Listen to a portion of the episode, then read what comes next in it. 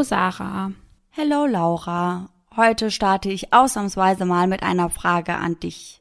Und die ist auch ganz easy. Ich wollte nämlich eigentlich einfach nur von dir wissen, ob du schon mal in New York warst. Nein, ich war bisher leider noch nie in den USA. Demnach hast du dann auch noch nie das 9-11 Memorial gesehen, richtig? Ja, also nur auf Fotos bisher. Ich war 2017 mit einer Freundin in New York und wir wollten uns das 9-11 Memorial und das dazugehörige Museum unbedingt anschauen. Und das haben wir auch gemacht, aber ich bin da wirklich total an meine Grenzen gestoßen. Denn in dem Museum hörst du unter anderem Tonaufnahmen von den Angehörigen der Opfer. Eine Aufnahme, die mir besonders im Gedächtnis geblieben ist, ist die der Frau eines Feuerwehrmanns. Ihr Mann ist dort als einer von 344 Feuerwehrmännern gestorben. Man hört aber auch ganz viele Aufnahmen von Müttern, Vätern, Brüdern, Schwestern oder Partnern, die an diesem Tag einen wichtigen Menschen verloren haben. Das 9-11 Memorial ist eine Gedenkstätte, die an die 2977 Menschen erinnert, die bei den Terroranschlägen vom 11. September 2001 auf das World Trade Center und auf das Pentagon getötet wurden.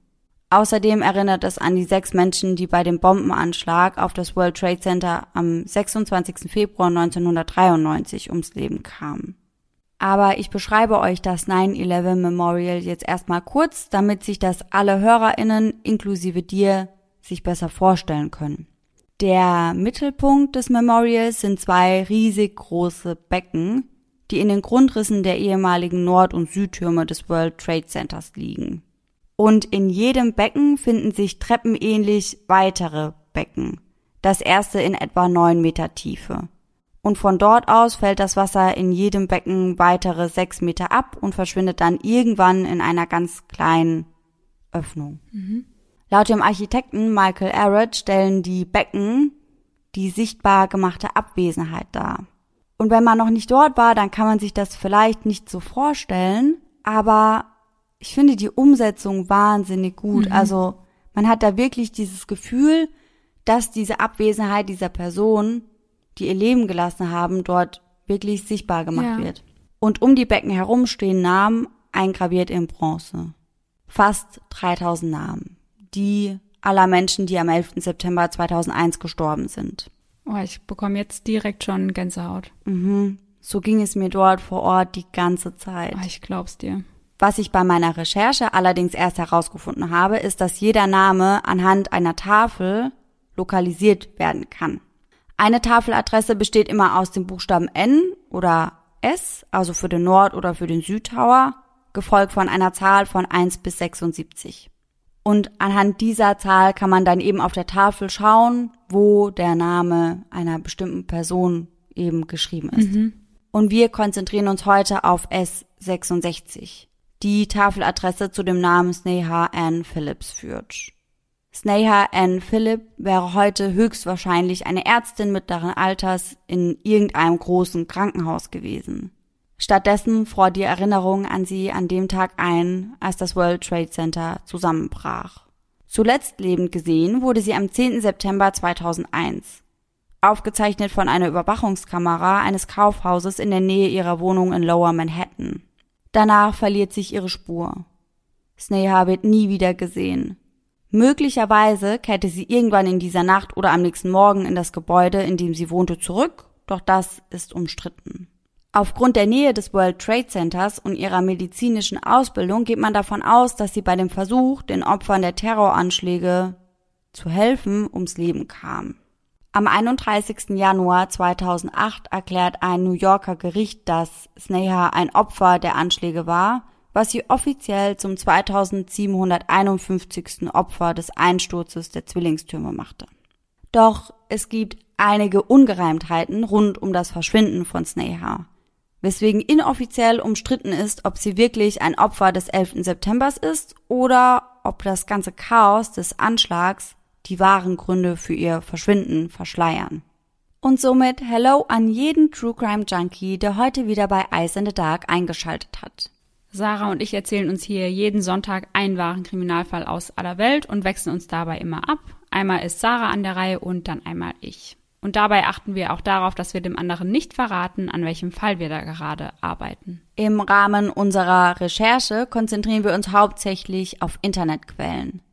Das heißt, wir lesen verschiedene Artikel, schauen uns Dokumentationen an, Überwachungsvideos, Aufnahmen der Prozesse und der Verurteilungen und im besten Fall besorgen wir uns ein dazugehöriges Buch, falls vorhanden. Und all die daraus gesammelten Informationen packen wir dann für euch in unsere jeweilige Folge. Aber jetzt starten wir endlich mit meinem heutigen Fall, dem Verschwinden von Sneha Ann Phillip. Sneha wurde am 7. Oktober 1969 in Kerala, Indien geboren. Sie war eines von drei Kindern ihrer Eltern und sie hatte noch einen älteren Bruder namens Ashwin und einen jüngeren Bruder namens John. Sie war also the middle child. Mhm. Sneha fühlte sich sehr schnell wohl in New York und fügte sich sehr gut ein. Sie ging gerne zur Schule und war immer eine absolute Musterschülerin, meist sogar Klassenbeste. Sie war eine sehr schlaue junge Frau und so absolvierte sie ihren Abschluss außergewöhnlich gut und begann ihr Studium an der John Hopkins University. Kurz darauf änderte sie dann aber ihre Pläne, denn sie wollte in die Fußstapfen ihres Vaters treten. Ihr Vater war ein angesehener Arzt und daher entschied sie sich zu wechseln und schrieb sich in der Chicago School of Medicine ein. Sie wollte ebenfalls Ärztin werden. An der Chicago School of Medicine lernte sie dann Ron Lieberman kennen, der ebenfalls in Chicago studierte, ursprünglich aber aus Los Angeles kam. Die beiden hatten aber nicht nur ihr Studium gemeinsam, sondern viel mehr. Auch außerhalb ihrer angestrebten Karriere teilten sie kreative Interessen. Ron machte leidenschaftlich gerne Musik und Snea liebte es, ihre kreative Ader in der Malerei auszuleben. Ron befand sich im Studium ein Jahr unter Snea, weswegen diese ursprünglich ein Jahr vor ihm fertig geworden wäre. Doch als die beiden begannen, gemeinsame Zukunftspläne zu schmieden, entschied Sneha, sich ein Gap Year einzulegen. Zu Deutsch ein Lückenjahr. Und in dieser Zeit reiste sie dann hauptsächlich durch Italien. Als Sneha dann nach dem Lückenjahr wieder zurück nach Chicago kehrte, um ihr letztes Jahr an der Medical School zu absolvieren, war sie also gleich auf mit ihrem Partner Ron. Und somit machten sie ihren Abschluss im gleichen Jahr. Für ihre praktische Ausbildung zogen die beiden dann gemeinsam nach Manhattan. Dort mieteten sie sich ihr erstes kleines Apartment in East Midtown. Midtown Manhattan ist einer der belebtesten Orte in New York City. Es wimmelt von Touristen und es beherbergt einige große Attraktionen wie unter anderem das Empire State Building und den Times Square. Sie waren also mittendrin im Geschehen. Die beiden vertieften dort, wie gesagt, ihre medizinische Ausbildung und absolvierten beide ein Praktikum an unterschiedlichen Krankenhäusern. Während Ron sein Praktikum als Assistenzarzt in der Notaufnahme am Jacobi Medical Center in der Bronx antrat, startete Sneha ihre praktische Ausbildung am Caprini Medical Center in East Village.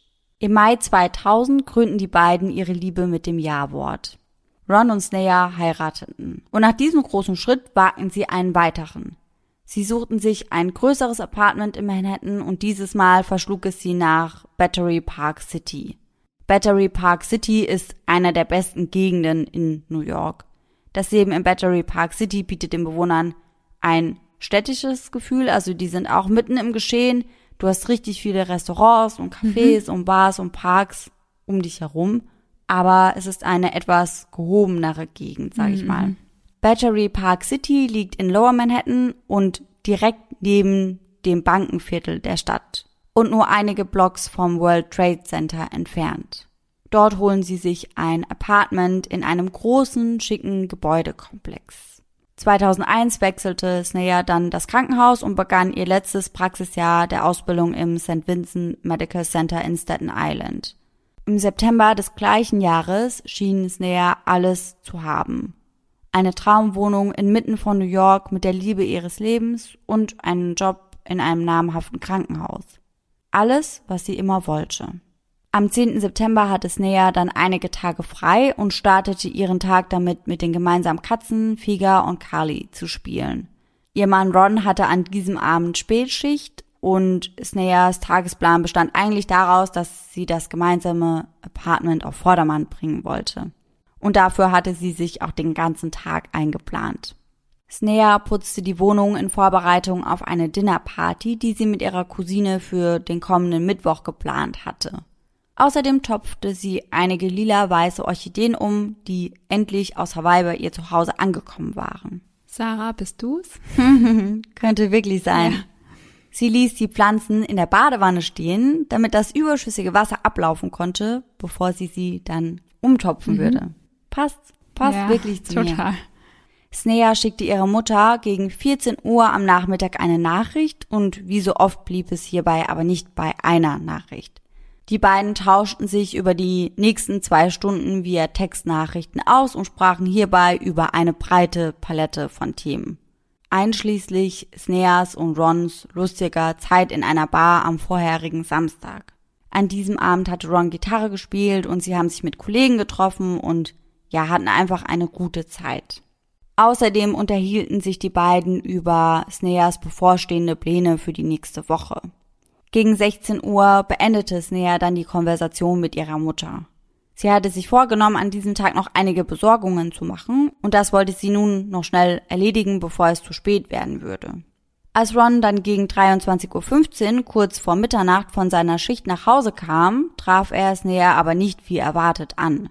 Sie war nicht zu Hause, hatte Ron nicht angerufen oder geschrieben und auch keinen Zettel hinterlassen. Doch das war anscheinend nicht so ungewöhnlich. Denn Snea war generell niemand, der gerne alleine war und wenn Ron Spätschicht hatte oder Nachtschicht hatte, dann quartierte sie sich häufiger bei ihrem Bruder oder bei ihrem Cousin ein. Die beiden wohnten auch ganz in der Nähe ihres Apartments, weswegen sich das anbot. Müde von seiner Schicht im Krankenhaus legte Ron sich dann auch in das gemeinsame Ehebett und ging einfach schlafen. Als er am nächsten Morgen, dem 11. September, dann gegen 6 Uhr aufwachte, war Snea noch immer nicht zu Hause. Vermutlich war sie bei ihrem Bruder oder bei ihrem Cousin geblieben, dachte Ron sich. Ebenfalls nichts Ungewöhnliches. Pünktlich zu seiner Schicht verließ er dann das Apartment und nahm um 6.45 Uhr die U-Bahn in Richtung Krankenhaus, wo er um 8 Uhr ein Meeting hatte. Kurz nach der Besprechung, etwa gegen 9 Uhr, ging Ron dann rüber zu einigen Kollegen, die um einen Fernseher versammelt waren. Erst als ihn hier eine unvergessliche Information erreicht, beginnt er sich um seine Frau zu sorgen. Um 8.46 Uhr bohrte sich eine Boeing 767 mit etwa 750 kmh wie ein Projektil in den nördlichen 411 Meter hohen Tower des World Trade Centers und explodierte.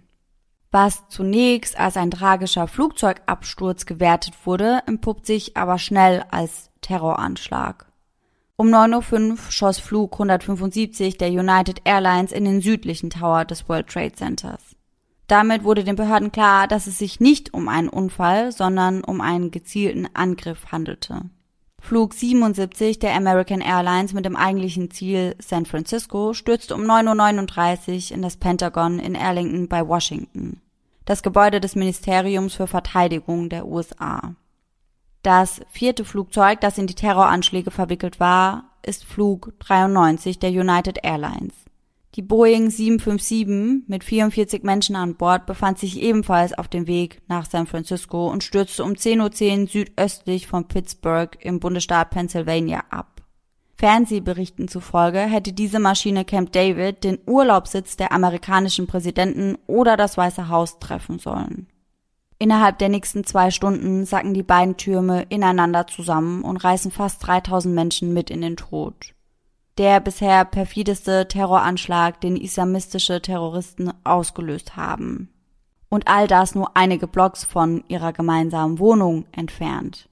Umgehend versucht Ron, seine Frau zu erreichen. Snea hatte aber kein Handy und hat die Textnachrichten mit ihrer Mutter wohl über den Computer ausgetauscht mhm. gehabt. Und da sie eben kein Handy hatte, versuchte er es auf dem gemeinsamen Haustelefon. Er wollte sich nur kurz vergewissern, dass es näher gut ging. Doch daraus wurde nichts. Er erreichte seine Frau einfach nicht. Immer wieder ging nur die Mailbox ran. Als er dann Sneas Familie kontaktierte, trifft ihn die nächste schockierende Nachricht. Seine Frau war gar nicht bei ihnen gewesen. Den letzten Kontakt, den sie zu Snea hatten, waren die Textnachrichten, die sie mit ihrer Mutter ausgetauscht hatte. Danach haben sie nichts mehr von ihr gehört und wussten auch nicht, wo sie war.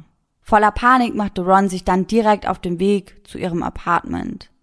Ein Krankenwagen des Medical Centers nahm ihn mit und sollte ihn dann bei der gemeinsamen Wohnung absetzen.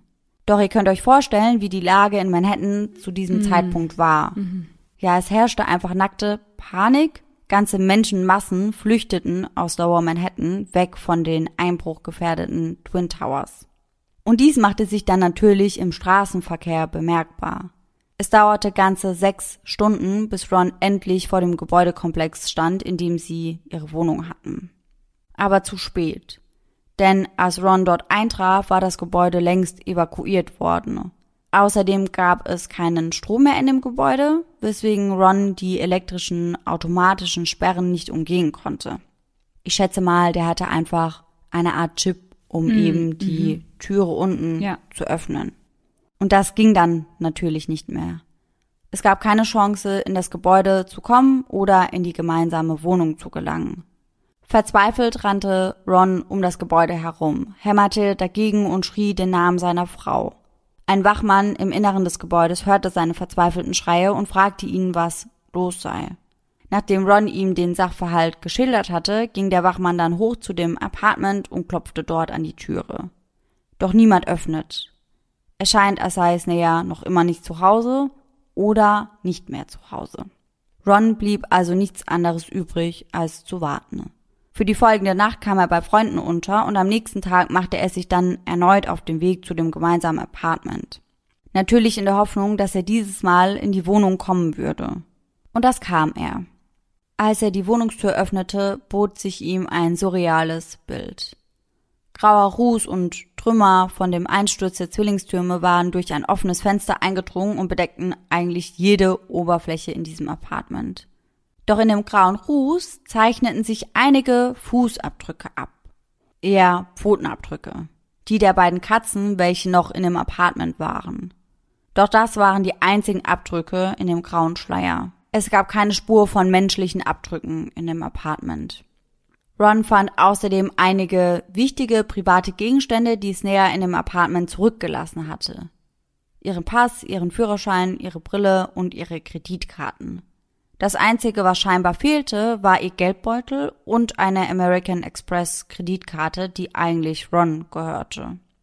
Ron war sich sicher, dass Nea es nie nach Hause geschafft hatte. Er kontaktierte daraufhin dann sofort das NYPD, also das New York Police Department, und meldete seine Frau als vermisst. Doch auch hier in New York war gerade die Hölle los und die Polizei hatte einfach so viel Arbeit, dass sie überhaupt nicht mehr hinterherkam. Mhm. Aufgrund des Anschlags wurden Tausende von Menschen als vermisst gemeldet. Die Polizei konnte sich daher einfach nicht aufs Näher konzentrieren. Ron wollte aber nicht tatenlos herumsitzen und entschied sich daher, Flyer mit einem Bild seiner Frau anfertigen zu lassen und verteilte diese dann überall in der Stadt. Die Angst, dass seine Frau vor Ort war, als die Twin Tower kollabierten, machte sich in Ron breit. Schon bald kontaktierte Ron dann die Presse in der Hoffnung, dass sie ihm weiterhelfen konnten.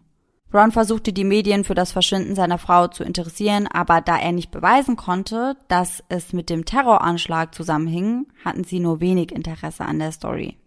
Als Ron ein 9-11-Hilfezentrum aufsuchte, arrangierte er ein Fernsehinterview mit einem Reporter, doch während Ron sich auf das Interview vorbereitete, erwähnte er, dass Nea bereits seit dem 10. September verschwunden war.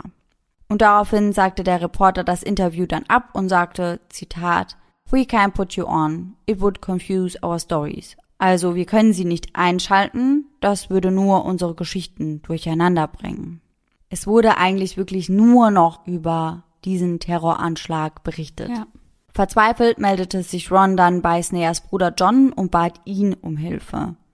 Er sollte sich bei den Reportern vor Ort melden und John machte sich daraufhin direkt auf den Weg zu dem 9-11 Hilfezentrum. Doch Ron hatte ihn darum gebeten, einige wichtige Key Facts nicht zu erwähnen. Unter anderem, dass seine Schwester bereits einen Tag zuvor verschwunden war. Und das tat John dann auch so. Bei einem Interview mit WABC TV geht John sogar so weit, dass er behauptet, er hätte noch am Tag des 11. September mit ihr gesprochen.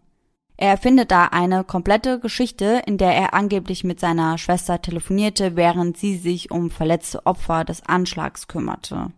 John erzählte den Reportern, ich war am Telefon mit ihr und sie sagte mir, sie könne nicht gehen, weil die Menschen verletzt wurden. Sie sagte, ich muss dieser Person helfen. Und das war das Letzte, was ich von ihr hörte.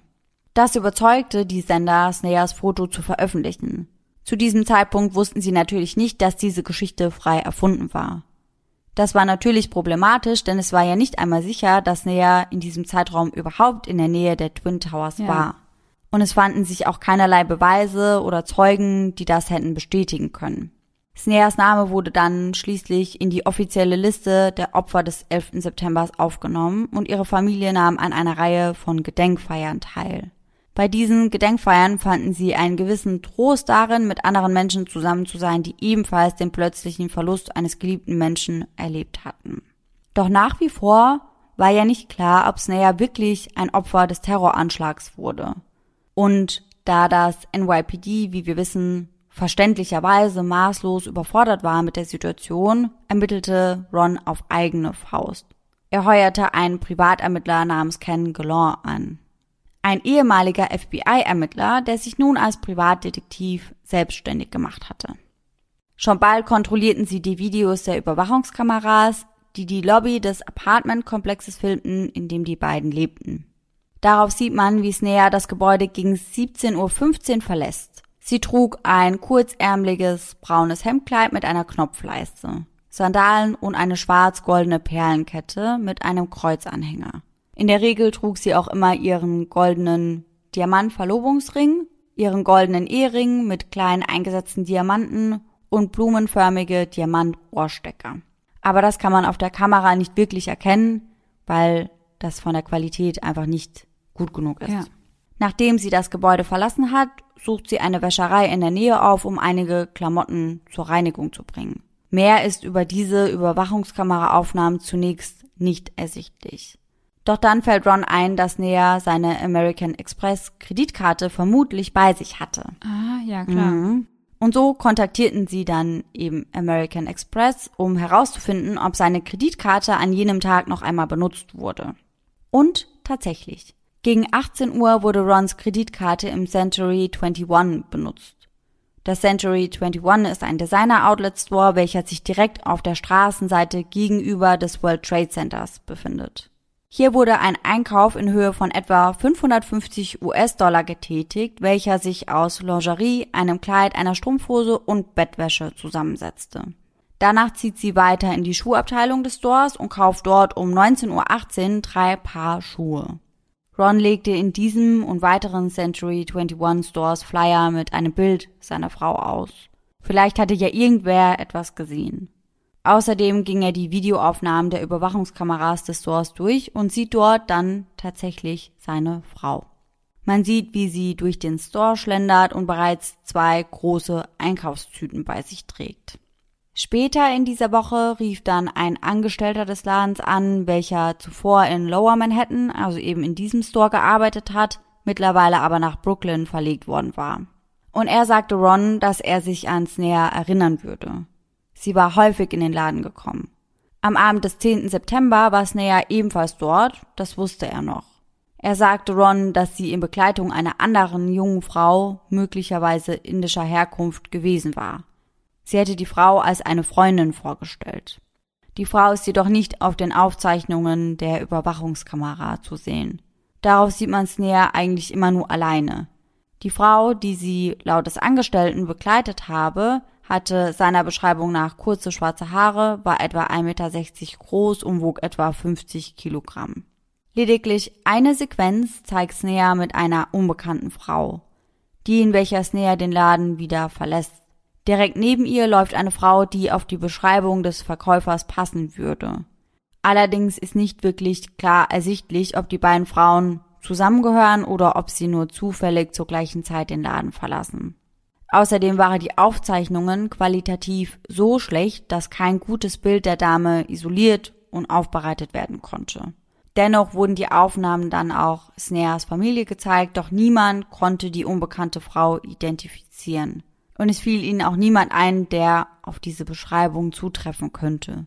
Bis heute konnte die Frau nicht identifiziert oder ausgemacht werden. Rons Privatermittler Ken ging dann erneut die Überwachungsaufnahmen der Lobby aus dem Apartmentkomplex durch und entdeckte hier nochmal etwas anderes Interessantes. Am Morgen des 11. September um 8.43 Uhr, also nur drei Minuten bevor das erste Flugzeug in den Nordturm des World Trade Centers krachte, betritt eine Frau das Gebäude und wartet dann einige Minuten vor dem Aufzug. Und dann verlässt sie auf einmal ganz plötzlich das Gebäude. Die Frau hat eine ähnliche Statur und einen ähnlichen Haarschnitt wie Snea und trug ebenfalls ein Kleid wie das, das Snea beim Einkaufen anhatte. Diese Aufzeichnungen bestärkten Ron in seinem Verdacht, dass Snea möglicherweise bei dem Terroranschlag ums Leben gekommen war. Rons Gedankengang lautete wie folgt. Wenn seine Frau gerade auf dem Weg nach oben in ihre Wohnung gewesen wäre, als sie den lauten Schlag draußen gehört habe, wäre sie wahrscheinlich herausgeeilt, um zu sehen, was los war. Das würde zu dem abrupten Verlassen der Frau passen, die man auf den Videoaufnahmen sieht. Dass Nea eine ausgebildete Assistenzärztin für innere Medizin war, wäre sie, sobald sie das Chaos gesehen hätte, sofort in Aktion getreten und hätte ihre medizinische Ausbildung genutzt, um eben den Opfern zu helfen. Die Ermittler konnten jedoch weder bestätigen noch ausschließen, dass es sich bei der Frau auf dem Filmmaterial ums Näher handelte. Die Lichtstrahlen, die in die Lobby fielen, verwischten das Video und machten es eigentlich unmöglich, die Person genau zu erkennen. Man konnte nur die Silhouette mhm. erkennen. Und das war einfach nicht genug, um sie zu identifizieren. Außerdem trug die Frau auf den Videos keine Einkaufstüten bei sich. Snea hätte ihre Tüten von dem Einkaufsbummel im Century 21 aber vermutlich bei sich gehabt. Ein Ermittler des NYPD sagte jedoch, dass es ziemlich wahrscheinlich Snare war, die da auf den Aufzeichnungen zu sehen ist. Und das würde ja auch passen, denn wie bereits erwähnt, übernachtete Snare des Öfteren auswärts, wenn Ron eine lange Schicht hatte und wenn sie dann am nächsten Tag nach Hause ging, dann kam sie meist zwischen sieben und neun Uhr nach Hause. Und das würde ja perfekt in den Zeitraum ja. fallen.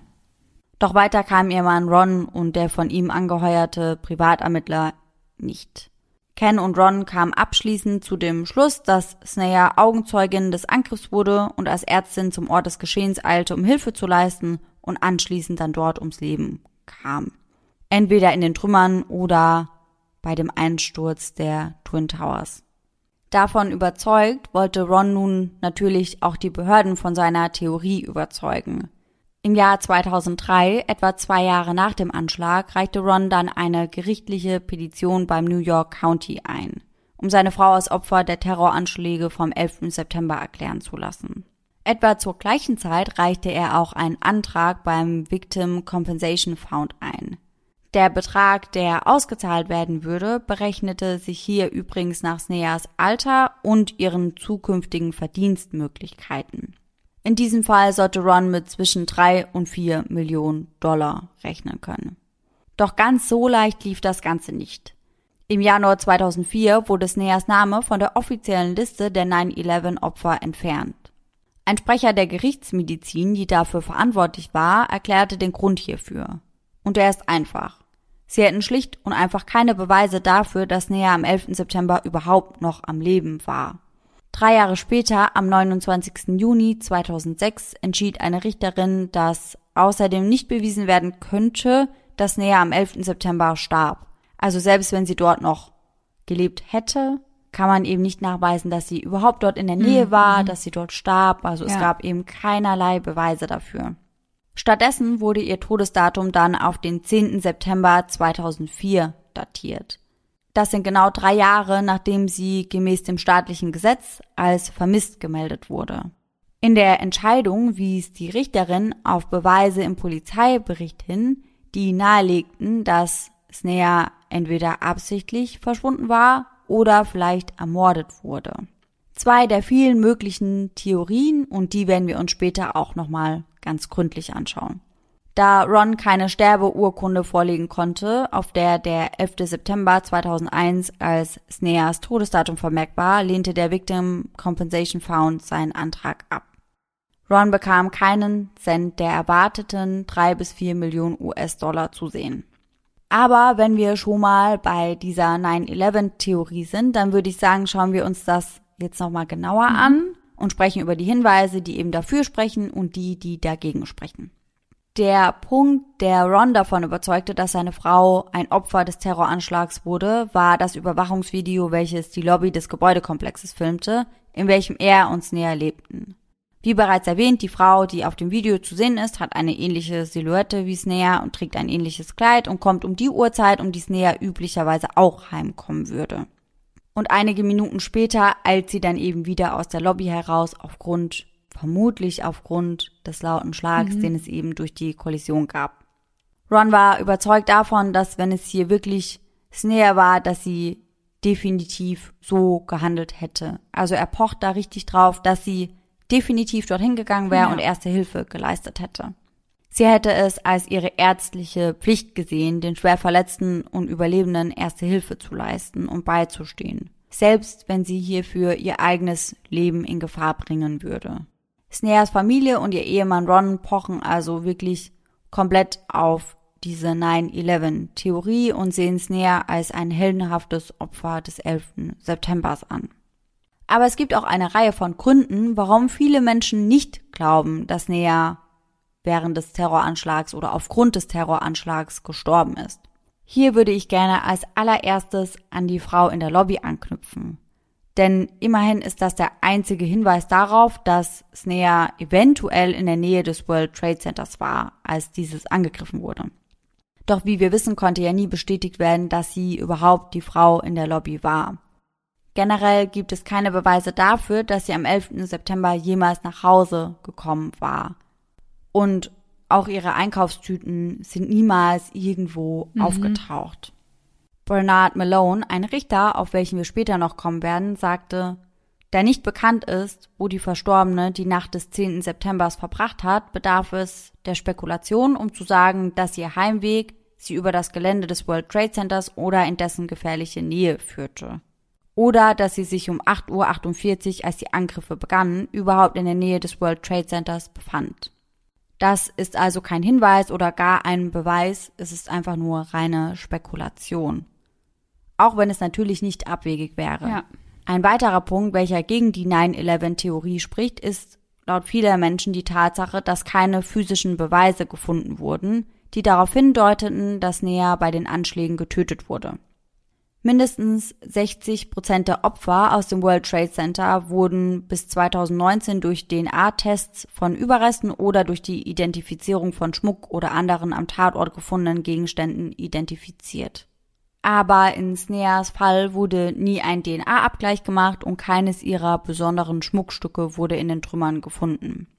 Sneas Familie hofft jedoch weiterhin darauf, dass der Schmuck, den sie zu dem Zeitpunkt der Anschläge trug, darunter ja auch die Diamanten, über die ich vorhin gesprochen hatte, die den Temperaturen der Brände auf jeden Fall standgehalten hätten, irgendwann gefunden werden. Und dass diese dann mit den Fotos, die die Familie der Stadtverwaltung zur Verfügung gestellt hatte, abgeglichen werden würden und sie so endlich Gewissheit mhm. hätten. Aber ich möchte an dieser Stelle auch kurz anmerken, dass nach Stand 2016 für über 1000 Opfer der Anschläge keine körperlichen Überreste gefunden wurden oder dass diese teilweise auch einfach noch nicht identifiziert wurden oder noch nicht identifiziert werden konnten. Mhm. Der Identifizierungsprozess des Anschlags war generell sehr unkoordiniert, kann mhm. man sagen.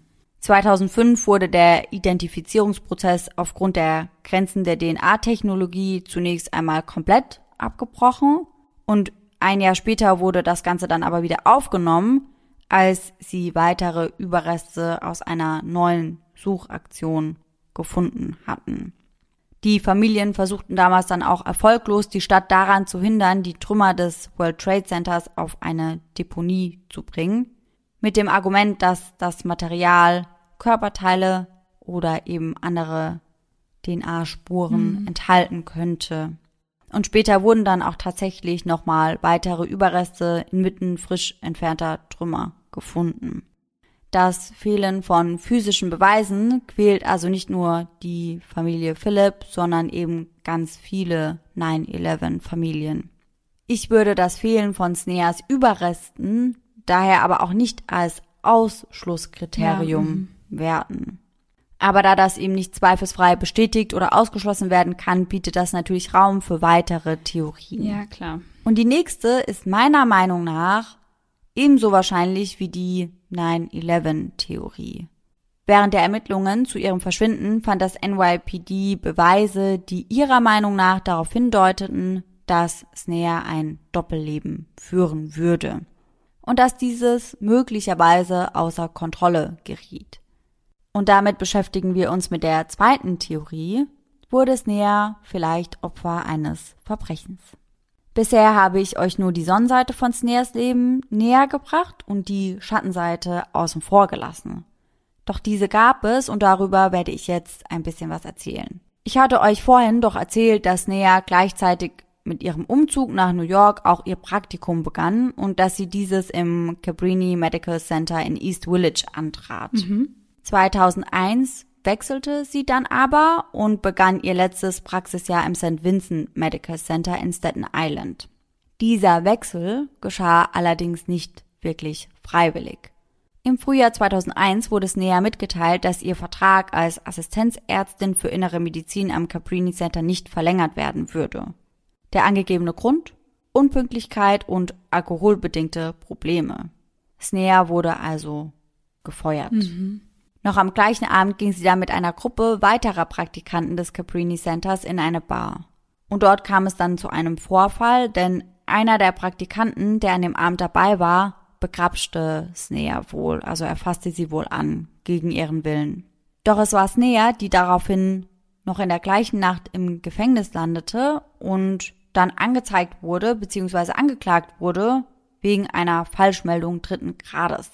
Der Staatsanwalt bot ihr dann an, die Anklage fallen zu lassen, wenn Snea ihre ursprüngliche Anzeige, die sie getätigt hatte, zurückziehen würde.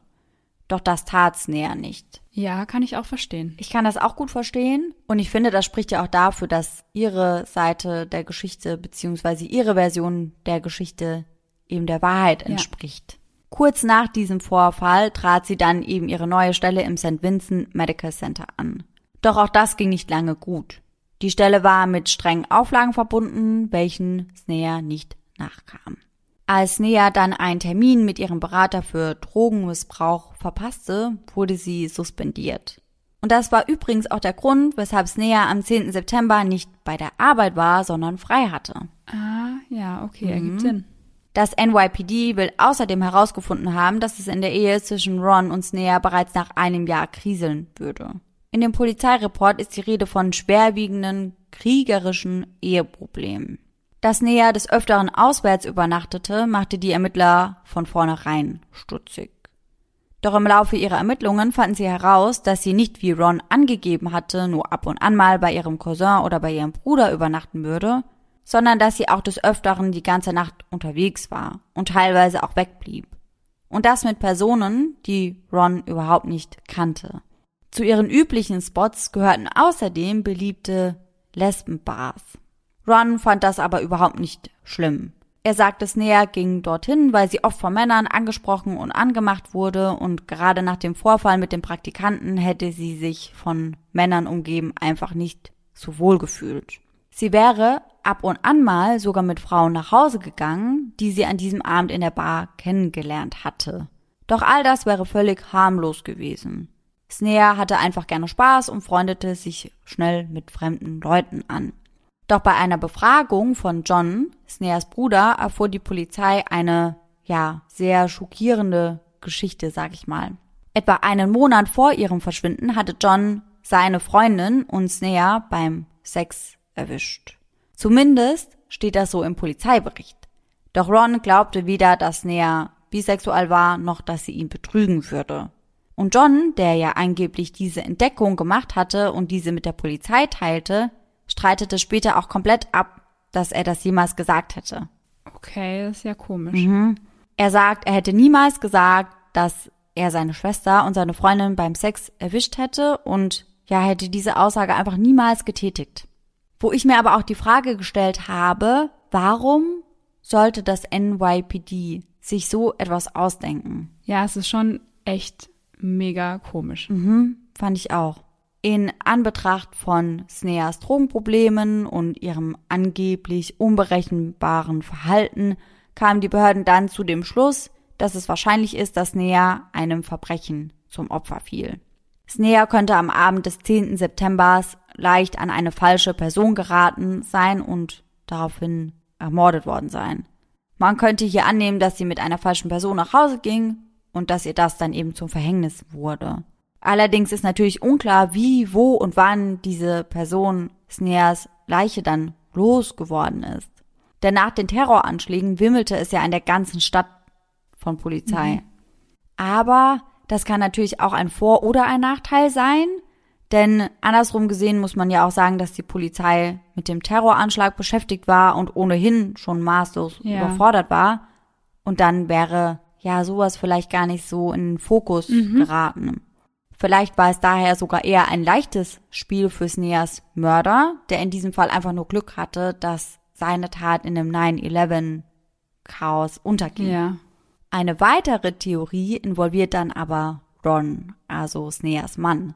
Der, der bei dem Verschwinden seiner Frau ohne den Terroranschlag klassisch als allererstes verdächtigt worden wäre. Und es gibt tatsächlich einige Beobachtungen, die diese Theorie untermauern. Denn am Morgen des 10. September fand Sneas Gerichtsverhandlung aufgrund dieser Falschmeldung statt. Snea plädierte auch an diesem Tag auf nicht schuldig. Sie hätte den Praktikanten nicht fälschlicherweise beschuldigt. Das wäre alles so passiert, wie sie es ausgesagt hat. Nach Angaben der Polizei berichteten Zeugen, dass sie Snea und Ron an diesem Tag vor dem Gerichtsgebäude gesehen haben. Die beiden hätten sich offenbar lauthals gestritten. Es soll um Sneas Drogenprobleme und anscheinend auch um das Thema Homosexualität gegangen sein. Snare wäre daraufhin wütend abgerauscht, Ron hinterher.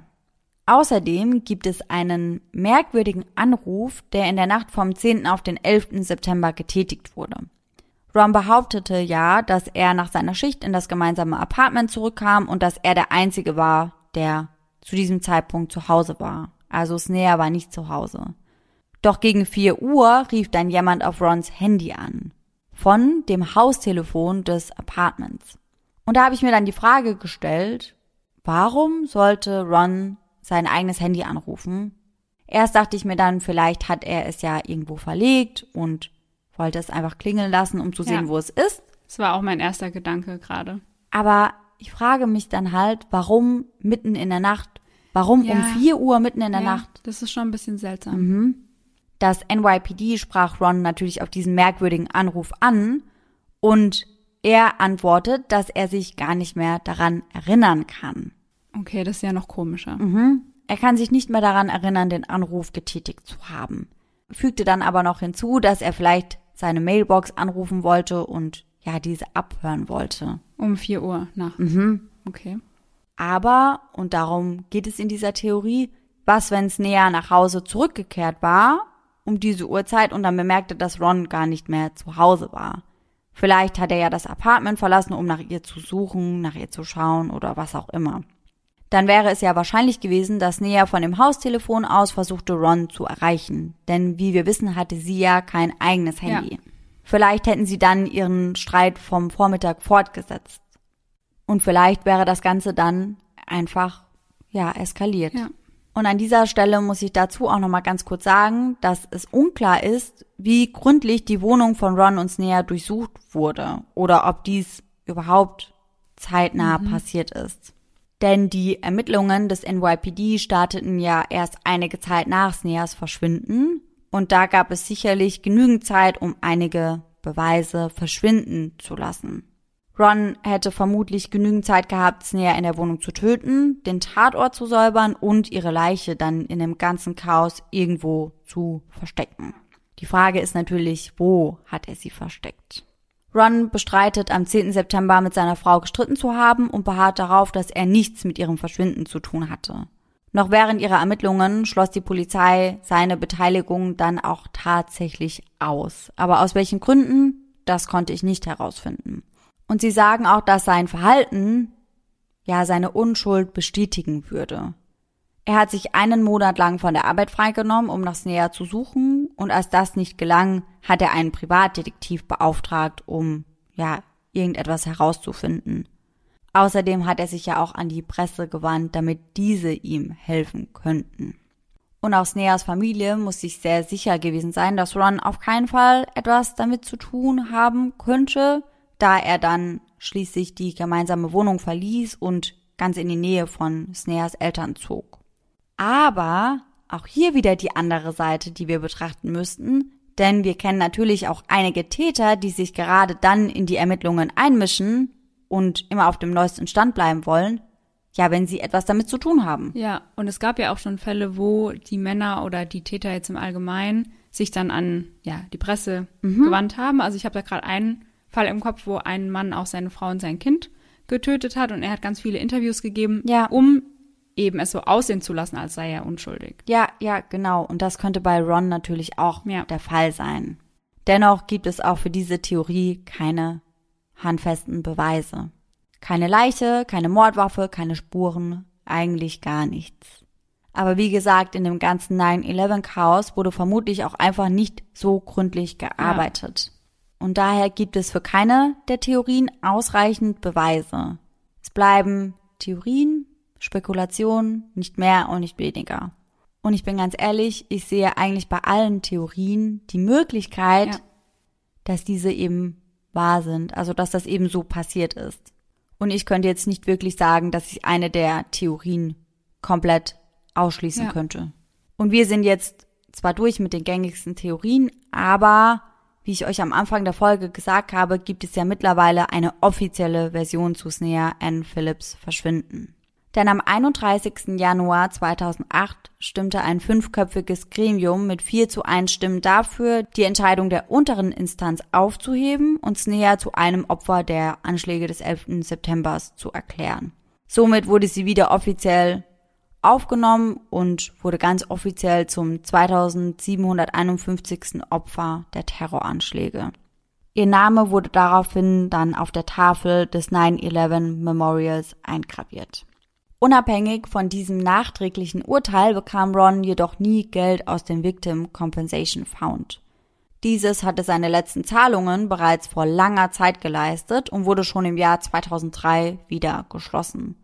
Als Nea im Jahr 2008 dann offiziell als eines der Opfer anerkannt wurde, stand kein Geld mehr für die Hinterbliebenen zur Verfügung. Die Mehrheit der Richter betonte, dass es einen Mangel an direkten Beweisen gab, die Snea am Ground Zero vermuten lassen. Aber sie merkten an, dass der klare und überzeugende Standard keine absolute Gewissheit erfordern würde. Er erfordert lediglich, dass die Beweise die Schlussfolgerung sehr wahrscheinlich machen. Und das ist eben der Fall und deswegen, ja, wurde sie auch offiziell auf diese Liste aufgenommen. Und mich würde jetzt interessieren, Laura, was du als am wahrscheinlichsten empfindest, ob du der Meinung bist, ob sie ein Opfer des Terroranschlags wurde oder ja, ob es Ron war oder ob es ein Wildfremder war. Was, was denkst du dazu? Also ich finde, durch die Überwachungsaufnahme finde ich es schon sehr wahrscheinlich, dass sie wirklich den, ja, das Einkrachen des Flugzeugs gehört hat und dann zu der Unfallstelle geeilt ist. Ich frage mich dann nur, wo sie die Nacht vom 10. auf den 11. September verbracht hat. Ja, also das muss sie ja ich mich auch. irgendwo gewesen sein. Mhm. Und es wurden ja richtig viele Flyer mit ihrem Bild verteilt. Diese Person, bei der sie war, hätte sich doch melden können. Ja, eben, dass man wenigstens dann sagt, hey, sie war bei mir, aber da und da ist sie gegangen oder ich weiß nicht. Also ich glaube entweder, dass sie wirklich dann ja ein Opfer von 9/11 war oder dass es jemand Fremdes war, weil irgendwie kann ich mir nicht vorstellen, dass es Ron war, weil klar gibt es Täter oder Täterinnen, die sich dann mit Absicht in die Öffentlichkeit stellen. Aber ich finde, er hatte ja schon einen mega großen Aufwand betrieben und hat sie ja von Anfang an direkt gesucht. Und ich weiß nicht, ob man sich so verhält, wenn man, ja, sie selbst getötet hat. Ja, das weiß ich auch nicht. Ich finde nur das einzige Merkwürdige eben einfach, dass Ron eben diesen Anruf bekommen hat Ja, um 4 Uhr. Und was natürlich auch merkwürdig ist und was natürlich auch ein starkes Motiv wäre, ist eben die ganze Geschichte mit der Frau, mit der es näher angeblich geschlafen hat. Ja, klar. Weil wenn das ja der Fall war und Ron das mitbekommen hat, dann ja, wäre das auf jeden Fall ein Motiv. Also wenn wir jetzt mal davon ausgehen, er war es doch und er hat diesen ganzen Aufwand betrieben, dass sie eben offiziell ein Opfer von 9/11 ist, dass er für immer ja raus aus der Sache ist. Ja, dann wäre er ja aus dem Schneider. Ja, genau. Was ich daran nur merkwürdig finde, also ich finde, glaube ich, an allem irgendwas, was Ja. merkwürdig ist. Warum sollte John, der Bruder von Snare, Ja. dann behaupten, er hätte das nie gesagt? Ja, das Weil- passt alles nicht so ganz. Ja, irgendwie. eben, weil er wäre doch sicherlich auf der Seite seiner Schwester Ja, gewesen ja. und hätte sich hierfür, ja, Gerechtigkeit eingesetzt Ja. und hätte nicht den möglichen Mörder seiner Schwester irgendwie in Schutz genommen. Aber dann kommt mir auch der Gedanke, weil Ron hatte ihm ja auch aufgetragen, falsche Angaben gegenüber der Presse zu machen, dass sie nach ihr suchen oder ihren Bericht bringen. Und vielleicht war es in dem Fall ähnlich, dass er gesagt hat, hey, zieh das zurück, sonst konzentrieren sich die Ermittler auf eine falsche Spur, so auf die ja, Art. stimmt, das könnte sein. Also, wie gesagt, ich bin bei keiner Theorie komplett abgeneigt. Ja, Ich könnte keine Theorie komplett ausschließen, aber ich würde auch bei keiner sagen, das passt ja. Komplett eins zu eins, so ist es gelaufen. Ja, weil zu jeder Theorie passen ein paar Stücke und Mhm. ein paar widersprechen da wieder. Also, es, ja, wie du sagst, es ist irgendwie nichts Eindeutiges dabei. Aber wahrscheinlich werden wir das so schnell nicht herausfinden. Ich meine, es würde ja immer noch die Möglichkeit bestehen, dass in den Trümmern, die ja auf eine Deponie gebracht wurden, irgendwann mal ein Schmuckstück von ihr gefunden wird. Oder wenn sie halt wirklich ermordet wurde, Ja. dass irgendwann ihre Leiche auftaucht. Mhm. Aber Ja. bis dahin, ja, stehen die Theorien so da und wir müssen uns dann jeder für sich überlegen, Ja. was er für am wahrscheinlichsten hält.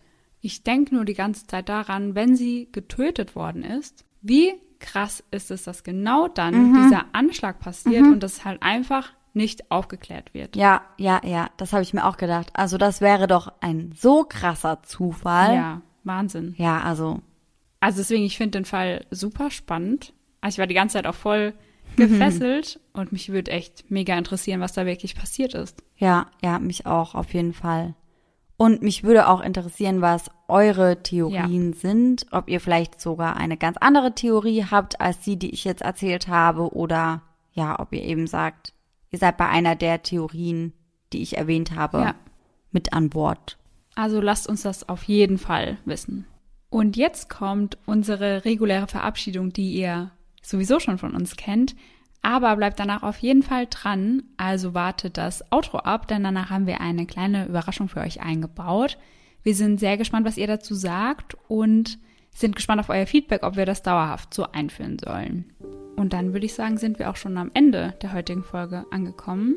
Wir hoffen, dass ihr alle nächsten Sonntag wieder mit dabei seid und bis dahin schöne Träume. Bis dann. Tschüss! Tschüssi.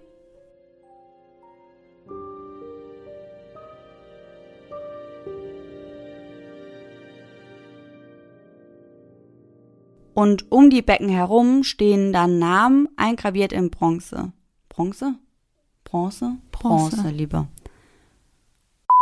Und wir konzentrieren uns heute auf X, X, S. Im Mai 2000, im Mai 2000, einfach nur 2000 und ich hatte so richtig das Gefühl, ich muss noch eine Zahl sagen. Ja. 2002. Äh, einfach nur 2000. Im Mai 2000 gründen die beiden die im Mai 2000 gründen die beiden ihre Liebe dann mit dem Ja- Ja-Wort. Im Mai 2000 gründen die, die, beide, die beiden, ich habe ja auch alles falsch geschrieben gerade in dem Satz. Ihr Mann Ron hatte an diesem Abend, an diesem Abend, an diesem Tag, ihr Mann Ron hatte an diesem Tag Spätschicht, Spätschicht, Schneeschicht, Schneeschicht. 767 sage ich dann oder 7, ja doch, ich Ja, sag die 767, Zahlen, mhm. Zahlen eins, einzeln, ne? Und Boeing ist auch richtig. Mhm. Das Pentagon in Arlington bei Washington. Kann man das zusammenschneiden? Ja. Das vierte Flugzeug, das in die Terroranschläge verwickelt war, ist Flug 39, falsch, Fl- 93. Immer wieder ging, immer wieder ging der Anrufbeantworter. Den letzten Kontakt, den sie zu Snare hatten, waren die Textnachrichten. Ich habe Chatnachrichten geschrieben, das ist, verwirrt mich dann. Den letzten Kontakt, die sie. Verzweifelt, verzweifelt run, run to run to run. Ich, wirklich, das ist so schwierig, wenn ich run sagen muss. Ja. Und da ist irgendwo ein deutsches Voll. Wort außenrum. Ich will es jedes Mal. Ein Wachmann im Inneren des Gebäudes hörte Rons Ver Als er die Wohnungstür öffnete, bote sich, bote sich, bot sich, bot sich, bot sich, bat sich, bot sich. Als er die Wohnungstür öffnete, bot sich, bot sich ihm. Die Angst, dass seine Frau vor Ort war, als die Twin Tower kollabierten. Die Angst, dass seine Frau vor Ort war, als die Twin, Ta Twin Tower. Die Angst, dass seine Frau. Er heuerte, er heuerte einen Privatermittler namens Ken Galant, Galant, Galant, Ken Galant dann. Er heuerte einen Privatermittler namens Ken Galant an. Danach zieht sie weiter in die Schul Schulabteilung, vor allem Schuhabteilung. Und blumenförige, förige. Direkt neben ihr eine Frau, die auf die Beschreibung des Vorkä Vorkäufers. Und dann verlässt sie auf einmal ganz abrupt das abrupt. abrupt ganz ja. plötzlich sage ich, abrupt ist ein Scheißwort. Das Fehlen von, das Fehlen, das Fehlen, das hört sich so gestellt an. Ihr Name wurde daraufhin dann auch auf die Tafel, in die Tafel, die eben beim 9-11 Memorial, hm. Memorial, nochmal. Und er hat sich, ja, diesen, an, oh, was war das? Weil Ron hatte ihm doch auch gesagt, er solle falsche Angaben gegenüber der Presse, der Presse machen. Nochmal, jetzt krieg ich's hin.